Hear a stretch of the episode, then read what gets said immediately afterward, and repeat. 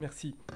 Euh, Nathalie euh, se joint à moi pour vous remercier d'avoir invité le Musée des Confluences à, ces journées, à cette journée. Je m'excuse déjà, je suis très enrhumé, donc je vais parler un petit peu du... Je vais demander par contre à, votre collègue de montrer le panneau 5 minutes dans un quart d'heure. Comme ça, je n'empiéterai pas sur le temps de parole de ma collègue. Ce qui caractérise un, peu l'ADN du musée des confluences, euh, c'est en fait euh, l'approche interdisciplinaire dans, dans les contenus, dans, dans son approche des contenus. Nous travaillons des expositions euh, autour d'un thème et nous constituons des comités scientifiques euh, interdisciplinaires pour eh bien, répondre aux problématiques de nos projets. Vous reconnaîtrez Julien. Pour Vénénum, un monde empoisonné, alors dans le mot latin Vénénum, la signification du, du- de ça veut dire au- aussi bien le poison que le remède.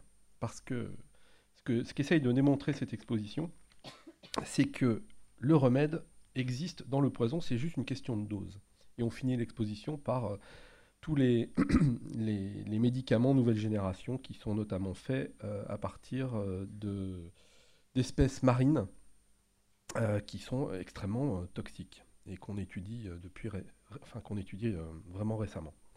Donc il y avait un anthropologue, Julien, euh, une euh, biologiste qui est spécialiste en fait de, de l'amiante en France et qui est membre du Haut Conseil de santé publique. Elle s'occupe de ces questions-là et notamment donc de l'amiante de Jussieu qui a été désamiantée. Elle était dans la commission. Denis Richard, qui est un pharmacien et qui est aussi un entomologiste, et euh, deux historiens de Poitiers, Frédéric Chevaux, qui est plutôt en histoire contemporaine, et Lily Boudiou, qui, elle, euh, s'occupe euh, de, l'Antiquité. nos expositions, eh bien, elles permettent de mettre à profit la diversité de nos collections, et on a la chance euh, si le, musée n'existe, euh, le musée des Confluences, que depuis peu, puisque nous allons fêter nos 5 ans euh, en décembre, l'histoire de nos collections commence en 1762 et elles sont extrêmement diversifiées parce que je pense que nous pouvons représenter à peu près toute la typologie des collections de musées en France. Je crois qu'on a vraiment de tout, ce qui est une force. Et nous les utilisons, nous l'utilisons, cette diversité. Et bien évidemment, nous aimons dans nos sujets ancrer eh les sujets dans des enjeux contemporains et sur la thématique du poison. Vous avez parlé tout à l'heure euh, de, glyphosate, je crois. Voilà. C'était un des sujets forts de l'exposition. Euh, on attire, essaye d'attirer un large public. La Vénénum, c'était vraiment dans la typologie des projets, une exposition vraiment pour un public familial, avec des mises en scène, des, scénographies théâtralisées et immersives. Vénénum, c'est euh, près de 400 objets. Ça va euh, des œuvres d'art aux animaux vivants, ce qui était euh, une première pour nous, d'exposer des animaux vivants. Une vingtaine euh, d'armes empoisonnées, réellement empoisonnées, donc ça a aussi des conséquences par rapport au public, vous imaginez bien. Et 64 spécimens de 12 espèces venimeuses et vénéneuses. Je vais... Bon, je- vais quand même vous je l'arrêterai avant. Un petit film pour vous montrer euh, rapidement à quoi ressemblait l'exposition. Voilà, vous êtes dans le couloir introductif. Il n'y a pas le son, mais c'est pas très grave. vous débouchez ensuite sur, euh, sur une introduction avec la fameuse pomme, qui est à la fois la pomme empoisonnée de Blanche-Neige, mais qui est aussi euh, la, pomme, empoisonnée que l'on trouve dans nos réfrigérateurs. Il faut savoir, pour les conserver, on les badigeonne soit d'hormones, soit on, les irradie euh, au rayon gamma. Alors les pommes de supermarché, pas les pommes bio. Ensuite, on a toute une partie euh, sur l'histoire des poisons. Alors les poisons à travers l'histoire, mais à travers le registre Beaux-Arts, puisqu'on on part de l'Antiquité euh, jusqu'au Moyen Âge, à la Renaissance, au XVIIIe siècle, au XIXe siècle, puis on finit sur le mythe des empoisonneuses au XXe siècle, et surtout les poisons de guerre, qui sont toujours d'actualité, mal- malgré les accords internationaux. Pour entrer dans une, euh, partie euh, qui est euh, vraiment là liée à la nature, c'est-à-dire les poisons, ben, ils sont issus de la nature, du minéral, du végétal, de l'animal, du micro-organisme aussi. Et c'est ici, justement, dans cette partie, qu'on va avoir des animaux vivants, vénéneux et venimeux. Je vais peut-être aller un petit peu plus vite et je vais m'arrêter là parce que sinon ça va être trop long. On avait après une partie euh, ethnographique où on parlait des poisons de chasse, des poisons de guerre, et une partie sur l'histoire des médicaments issus notamment à l'origine de différentes substances poisons qu'on trouve dans la nature et les enjeux contemporains dont je vous ai parlé tout à l'heure. Alors pourquoi exposer des animaux vivants dans un musée qui euh, est un musée d'objets avec du personnel qui n'est pas formé En fait, plusieurs raisons. La première, quand on travaille sur un sujet qui est vivant, nous n'avons euh, dans nos collections, euh, issues de l'ancien muséum d'histoire naturelle de Lyon, que des spécimens en bocaux à alcool ou des naturalisations avec pour les poissons, bien évidemment, des couleurs qui ne sont pas du tout naturelles, puisque pour les, couleurs ne se conservent pas. Donc ce pauvre poisson que vous avez sur la droite a été badigeonné de couleurs et puis verni, ce qui lui donne un aspect un peu plastique. Donc c'était une des raisons pour laquelle on a voulu travailler avec des animaux vivants. La deuxième, c'était aussi de démythifier la peur que suscitent certains animaux euh, venimeux et vénéneux.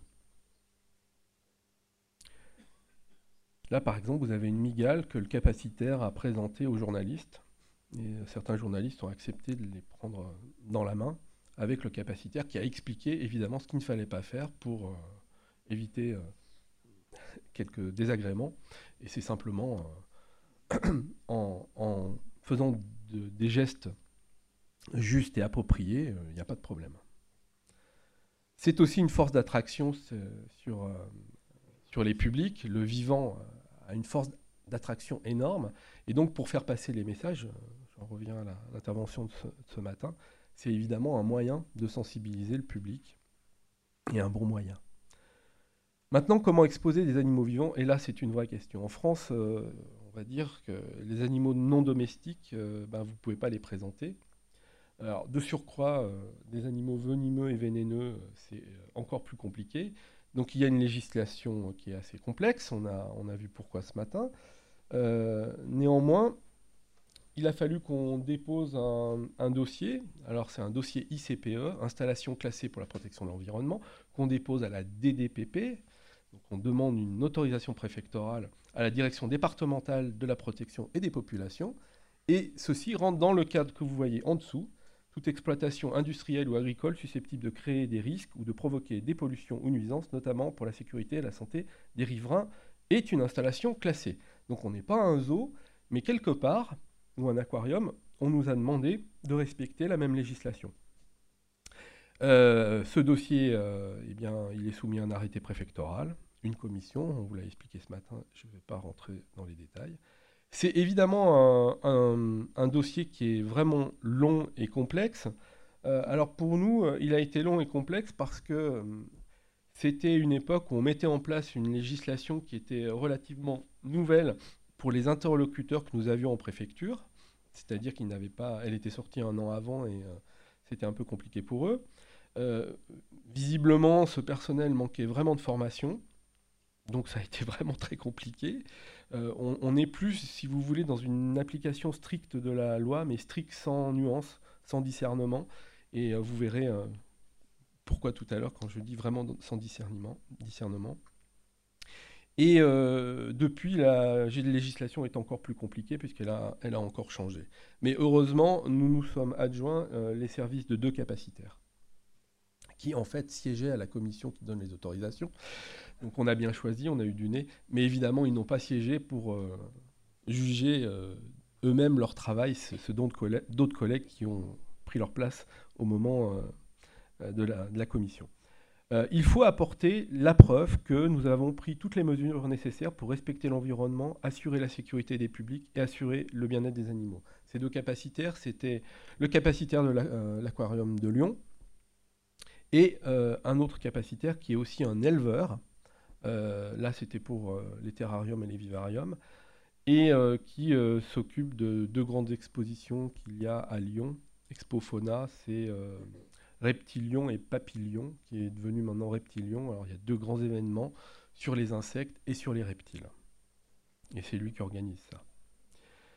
Respecter l'environnement, ça veut dire aucun rejet d'eau usée dans le réseau d'assainissement public. Ça veut dire qu'on a dû passer une convention avec la direction des eaux de la métropole. Ensuite, il faut traiter les eaux usées, parce qu'on ne peut pas rejeter, par exemple, une eau d'aquarium qu'on change, on ne peut pas la rejeter comme ça. Donc, un système de stérilisateur à ultraviolet, je ne vous pas, pour un musée d'objets, c'est nouveau tout ça. Aucune nuisance sonore et olfactive, on n'est pas un zoo, donc c'est plus facile. Euh, gestion des déchets, après le décès d'un animal, il faut euh, bah, s'en débarrasser. Donc, quand c'était un poisson, c'était simple. L'aquarium s'en occupait, ça c'était bien, puisqu'ils ont un incinérateur. C'est eux qui nous prêtaient les animaux, les deux capacitaires. Et euh, par exemple, pour les animaux en vivarium ou en terrarium, et c'est arrivé une fois, la législation nous demande de les apporter à un écarisseur. Alors, apporter à une, une veuve noire qui est grand comme ça un écarisseur, on, ne l'a pas fait, on l'a pas fait en fait. On a demandé au capacitaire de s'en occuper. Et il n'est pas allé chez les carisseurs. Euh, assurer la sécurité des, publics, bien évidemment, animaux vénéneux, venimeux. Donc c'est à nous à envisager tous les incidents possibles et imaginables avec les capacitaires et euh, à établir des protocoles. Euh, et je peux vous dire qu'il y en a beaucoup. C'est aussi la formation du personnel qui côtoie les animaux, donc les deux capacitaires l'ont fait, parce que finalement, qu'on soit personnel euh, gardiennage ou animateur euh, ou aux expositions, euh, on retourne régulièrement, eh bien, il faut que vous soyez formé au bien-être des animaux, bien évidemment, et reconnaître les signes de stress, de maladie, voilà, et de prévenir tout de suite les capacitaires. Prévenir aussi les centres antipoison, qui prévoient dans tous les centres les sérums, en cas de besoin, heureusement, on n'a pas eu besoin, et euh, nourrir les animaux, les soigner, eh bien c'est le lundi jour de fermeture du musée, ou alors avant 11h le mercredi, avant l'ouverture du musée, et avec toute une procédure, c'est-à-dire qu'il euh, y a un digicode euh, à la porte de l'expo, et quand le capacitaire vient ouvrir les terrariums pour les nourrir, il y a un personnel de sécurité qui est à côté, à distance, au cas où. Doublage des vitres des terrariums pour éviter, quand on tape dessus, de perturber les animaux, donc double vitrage. Et puis évidemment, en cas de casse, euh, ça évite que ça aille se promener euh, dans l'exposition et plutôt dans des bacs prévus pour ça. Je parle pour les aquariums, mais double vitrage sur tous les terrariums et vivariums. Installation d'un digicode et serrure à clé. Voici euh, une partie du dossier, 130 pages je crois qu'on a fait, et ça c'est expliquer le double, le double vitrage. Le bien-être des animaux. Euh, aucun, évidemment, n'est prélevé dans la nature. C'est tout des, élevages. Euh, c'est les capacitaires qui nous les fournissent. Il faut expliquer au public des comportements qui peuvent paraître inhabituels. Par exemple, on a une migale euh, et un serpent qui ont fait une mue. On a même une migale qui a pondu. C'était assez étonnant. Un poisson-feuille qui nage sur le côté. Donc, c'est pas qu'il est en train de s'asphyxier, c'est juste qu'il nage normalement. Euh, un serpent qui s'agite parce que bah, quand le vaporisateur le matin se met en route, euh, chercher l'humidité, donc c'est juste qu'il est content. Euh, voilà, on a aussi adjoint une entreprise spécialisée pour nourrir les poissons. Et un livre de mouvement des animaux où chaque mouvement d'animaux ou chaque incident est signalé. Et on a eu deux contrôles de la, de la DDPP, puisqu'on avait une autorisation de six mois qui a été renouvelée six mois. Ils sont venus deux fois. Là, j'aimerais qu'on écoute, s'il vous plaît, le message d'avertissement, ça dure une minute, qui était à l'introduction de l'expo. Au-delà de cette pomme, tout a été pensé pour votre sécurité. Mais ce qui la garantit totalement, c'est votre comportement face à l'invisible poison. Aquarium, vivarium sont bien habités par des créatures vivantes qu'il faut respecter si vous êtes phobique, vous pouvez toujours contourner ou éviter les sujets de vos craintes en gardant toujours votre calme.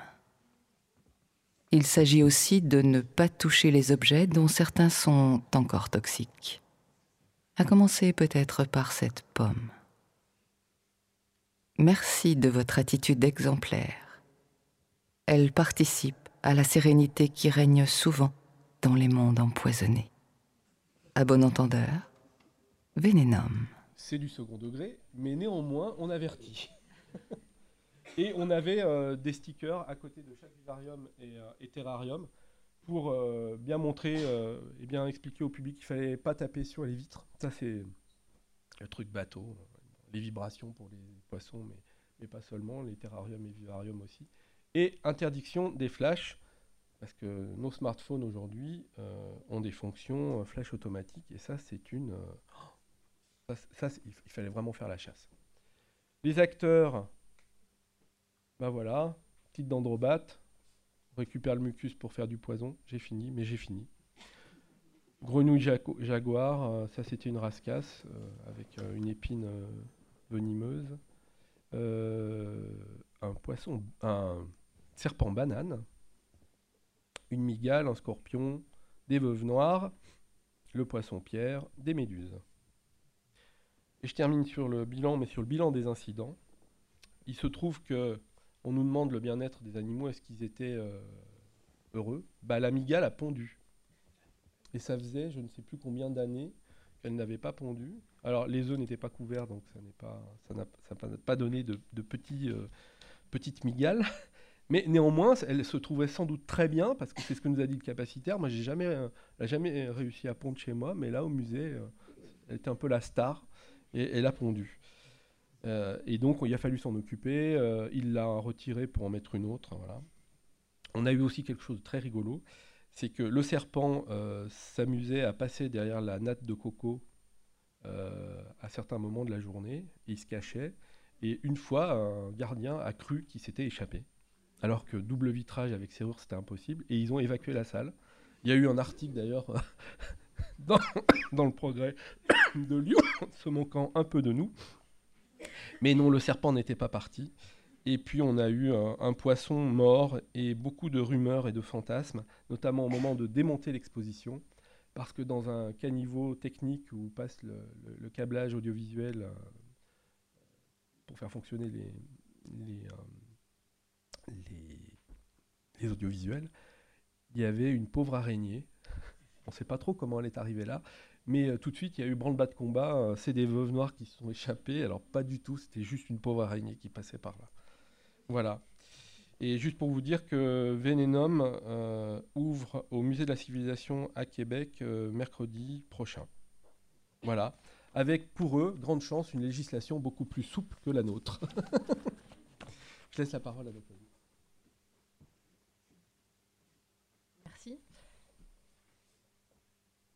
Alors là, l'idée, c'était de euh, compléter le, propos de Christian par euh, la dimension euh, réception de l'exposition, pour parler un petit peu de la manière dont les, publics ont appréhendé cette, exposition.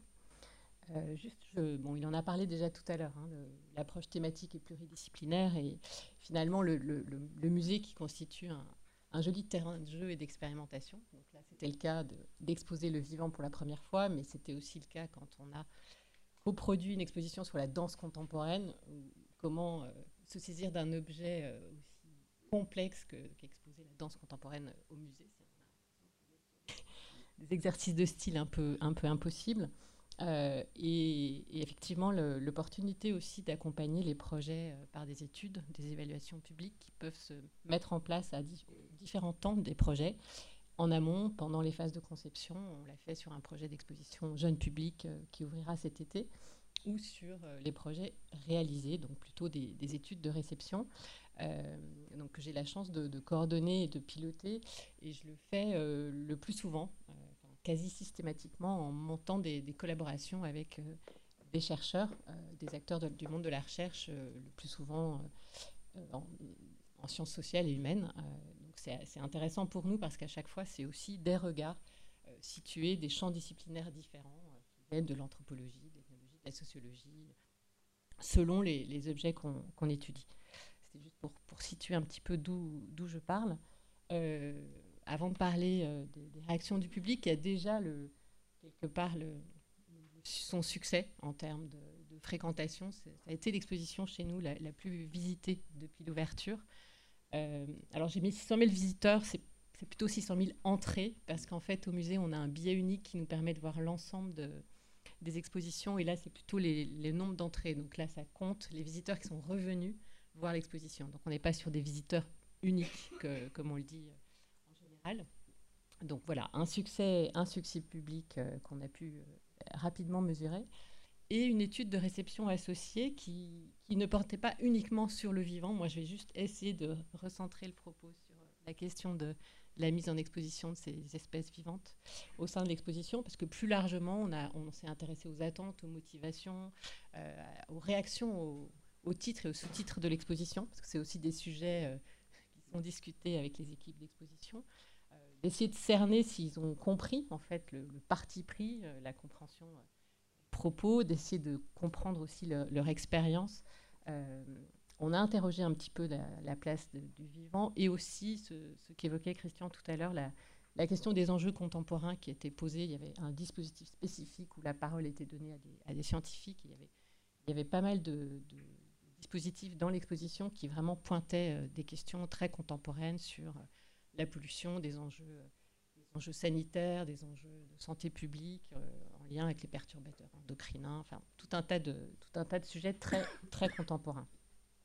Donc pour cela, on a, on a déployé une approche qualitative qui mêlait à la fois des, observations, parce qu'il était intéressant pour nous d'observer les, les, postures, les comportements dans les salles d'exposition face à, ces différents dispositifs, et de mener des entretiens qui étaient à la fois in situ, c'est-à-dire dans des zones qu'on avait préalablement identifiées avec les équipes de conception, en disant là, ça peut être une zone intéressante parce qu'on est sur tel type de thématique et on aimerait voir comment le, les visiteurs réagissent et puis aussi en, sortie d'expo. Il faut dire qu'on a un, une partie du public qui, ne fait pas partie des habitués des musées, euh, euh, au musée des Confluences, et, pour lequel finalement verbaliser une expérience en sortie d'expo n'est pas forcément un exercice facile. Et parfois, de, de, générer une conversation face à un dispositif in situ, c'est facilitant et, ça donne des résultats qui, sont souvent intéressants. Euh, donc la question du vivant, bah, on se pose ces questions, on en, parle depuis ce matin, hein, ce, mélange d'objets de collection classique avec cette autre typologie. Ce serait intéressant d'étudier un peu même euh, l'approche lexicale qu'on a tous utilisée, parce qu'on parle d'œuvres, de collections, de, de spécimens, d'objets non vivants. Enfin, on, essaye de les qualifier euh, avec différents usages. Euh, Est-ce qu'on parle d'objets ou de sujets? Euh, Enfin bon, je trouve que ça, ça questionne quand même tout, ces catégories d'objets en particulier. Ce qu'on a pu relever de façon très, récurrente, donc là moi je donne juste quelques exemples, mais qui, voilà, sur un corpus important, on a eu 200, 200 personnes qui ont livré leur expérience. Euh, cette dimension sensible avec d'abord une surprise, c'est-à-dire que les visiteurs ne s'attendaient pas à trouver du vivant. Euh, il y avait l'appel du titre qui renvoyait au venin et s'imaginaient qu'on parlerait des serpents. Euh, mais, mais pas beaucoup plus. Euh, et donc, il y a, y a vraiment cette dimension sensible qui. Il y a plein, plein d'exemples, hein, je vous laisse les dire, mais qui, euh, qui apparaît et qui finalement intéresse et rend curieux particulièrement. On s'était dit aussi que le, risque d'exposer le vivant, ça pouvait vraiment focaliser l'attention des visiteurs au détriment finalement de, tout le reste c'était un peu une crainte qu'on avait, l'effet euh, attraction euh, plus plus euh, des aquariums ou vivariums et que finalement on délaisserait les peintures de l'Antiquité, on délaisserait d'autres thématiques et finalement heureusement ça n'a pas été le cas. Donc globalement, ils se disent, les visiteurs, ils sont curieux, la curiosité est mise en éveil, ils se disent touchés, sensibilisés, impressionnés, émus. Enfin, on a euh, quand on regarde le vocabulaire qui est euh, utilisé euh, par les visiteurs. Et ce qui est intéressant, ça rejoint directement ce que tu disais tout à l'heure, Christian, c'est qu'il se pose aussi la question de, des contraintes techniques d'installation que ça représente pour le musée. Et c'est quelque chose qu'on retrouve de façon assez régulière quand on fait des études de public, c'est l'aspect las, coulisses sur la fabrique de l'exposition, elle interpelle, elle intéresse beaucoup. Euh, et parfois, du coup, finalement, euh, tout ce qui a été mis en œuvre sur le bien-être animal, les précautions qu'on a prises, c'est expliqué, euh, mais pas, c'est pas dit de façon systématique. Et parfois, ça peut générer des petites confusions parce que certains imaginent qu'on aurait pu aller prélever dans le milieu naturel des espèces qui se sont retrouvées là. Donc c'est vrai qu'il y a ce type de, questionnement. Il y a bien évidemment les phobiques, vous l'avez entendu, on a essayé de prévenir les visiteurs, mais effectivement, il y en a un certain nombre pour lesquels ça reste problématique. Et on a des récits assez drôles de stratégies d'évitement pour savoir comment euh, d'envoyer un éclaireur, repérer les circulations et dire quels sont les endroits qu'il faut éviter à tout prix. Euh, là, on voit, bon, de toute façon, les images, Christian vous les a montrées. Ensuite, il y a vraiment cet, effet de réalité, de vérité. Donc, euh, il y a les visiteurs qui essayent de qualifier, de faire la différence entre euh, à la fois euh, le vivant par rapport aux autres, aux autres naturalisations, mais aussi on est dans des vivariums qui sont des formes d'écosystèmes reconstitués qui leur permet de, voir dans quel habitat ils se trouvent. cet effet de... Julien parlait du regard aussi. Donc on les voit, les serpents qui nous regardent, la, tête en face. Il y a des jeux un peu d'attraction, de répulsion. On joue un petit peu à se faire peur. Et puis il y a un espèce de jeu de cache-cache assez drôle et même d'interaction sociale entre eux. Parce qu'effectivement, l'amigale, par exemple, elle pouvait, ne pas bouger pendant un certain temps. Donc on pouvait presque imaginer qu'elle était morte, sauf qu'elle était vivante et immobile. Euh, et du coup, il y avait tout un tas d'interactions entre les visiteurs qui se questionnaient les uns les autres. Alors, est-ce que tu as vu, tu as repéré, voilà, des jeux de, on va dire, de cache-cache et d'interaction pour, euh, parce qu'effectivement, l'animal bouge, du coup, il se dissimule et il faut euh, aller le chercher. Donc, c'est vrai que ça, positionnait les visiteurs dans des postures actives de, recherche qui changeaient finalement la, la réalité de l'expérience vécue. Et donc, je vous le disais tout à l'heure, le vivant, c'était intéressant parce que là aussi, certains, on a des propos comme cela qui s'imaginent de les voir évoluer dans ces environnements-là, s'imaginent comment on peut les capturer, comment on peut les chasser. Et on avait des thématiques qui étaient directement celles-ci de tribus qui chassent avec des, flèches empoisonnées. Donc, ça faisait aussi euh, directement écho avec les, thématiques qui étaient, euh, qui étaient traitées dans l'exposition. Donc finalement, euh, effectivement, ces, dispositifs focalisent l'attention des publics, mais n'ont pas fait écran euh, à l'acquisition pour autant de, connaissances nouvelles, euh, parce qu'effectivement, on a pu voir ces, liens assez permanents faits entre les différentes sections et, thématiques de l'exposition. Bon, ça, on en a déjà parlé un petit peu, hein, la cohabitation entre ces différentes typologies d'objets vous l'avez vu tout à l'heure, et Christian le montrait, les serpents dans les bocaux, ils ont perdu leur couleur, et finalement, euh, l'effet de réalité que peut avoir une jolie taxidermie d'un mammifère, on ne la retrouve pas du tout sur, sur ces, objets-là. Euh, on les voit ici, les taxidermies.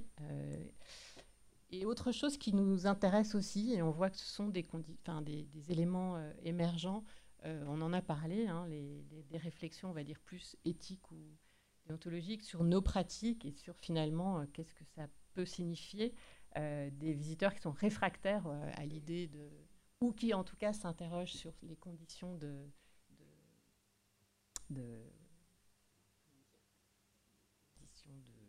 d'exposition de, ces animaux, effectivement, de leur, bien-être. Bon, là, c'était le cas d'un visiteur qui exprime, qui vient du Costa Rica. Lui, il a la possibilité de les voir peut-être plus facilement dans, son, dans leur environnement naturel, ce qui n'était pas du tout le cas des visiteurs euh, locaux pour lesquels euh, c'était vraiment une expérience unique qui leur était donnée à voir, de voir de très très près certains spécimens comme comme ces dendrobates, etc., ou comme certains, comme certains serpents. je vais vite.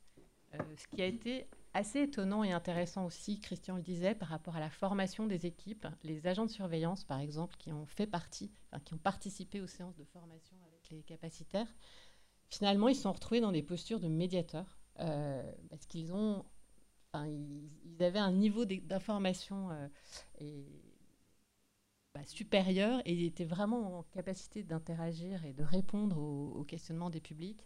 Euh, ils ont été, enfin là-dessus, il s'est passé vraiment des, très belles rencontres euh, qui, eux, cassaient quand même un petit peu la, routine de, leur quotidien. Donc ça a été intéressant. Je le disais tout à l'heure, cette réflexion sur le statut des objets ou des expos, parce que finalement, cette, cohabitation d'objets de, nature différente, elle, elle, aiguise aussi le regard sur euh, comment on regarde, quel, sens ça a et quel, quel rôle ils peuvent avoir. Pour nous, en tout cas, ça a permis une ouverture à un très large public. le vivant y a participé, pas seulement, mais c'est vrai que cette, entrée pluridisciplinaire, finalement, permettait une entrée dans la thématique, qu'on soit connaisseur ou pas du tout de ces, thématiques-là, et qui a pour nous été une, vraie réussite. Hein. On a eu très peu finalement, de critiques. Euh, voilà. Pour dire vite, je vois que le, temps est court, comme ça, ça laissera un petit peu de, temps pour les questions. Je vous remercie.